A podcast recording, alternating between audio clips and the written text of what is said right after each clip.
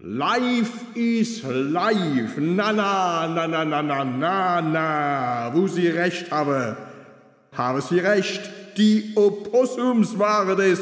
Sort, meine Damen und Herren. Ein Höhepunkt jagt den andere.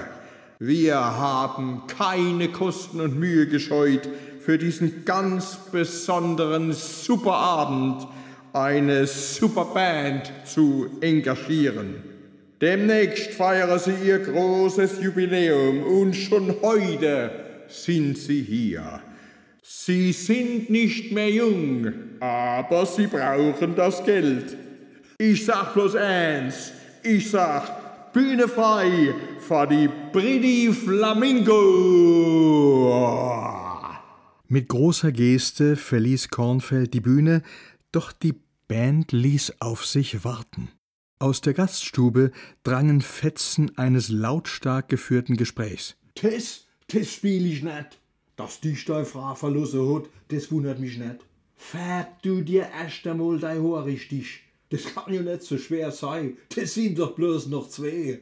Entschlossenen Schrittes stob Marion Helche in den roten Ochsen. In der Folge hörte man ein paar wenige Brilla. Die Frau Doktor ist Arthur. Wenn ihr nicht gleich auf die Bienen geht, ich sag's dir, dann rußt's. Kurz darauf erschien sie mit den Musikern, die erkennbar widerwillig die Bühne erklommen. Alla gut, aber das ist das letzte Mal. Und zwar das allerletzte Mal. Das gelobe ich, hoch und heilig. Rosa die Anzüge, hochrot die Gesichter. Zornesröte oder Selbstbräuner, rätselte Kommissar Günther. Kaum auf der Bühne angelangt, strahlten sie jedoch um die Wette. Do you feel alright? Seid ihr auch so gut drauf wie mir? One, two, one, two, three, four. Aber nie mehr lang, dachte Kommissar Günther und widmete sich endlich den drei Steaks, die Marion Helche für ihn besorgt hatte.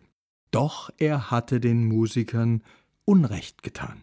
Das Publikum, das zum großen Teil aus Menschen bestand, die die Flamingos nicht kannten, reagierte zwar zunächst noch zurückhaltend, aber die Band spielte ihre ganze Erfahrung aus, und das trug bald Früchte. Kommissar Günther musste einräumen, hm, die habe es drauf, die Flamingo, die Bredi.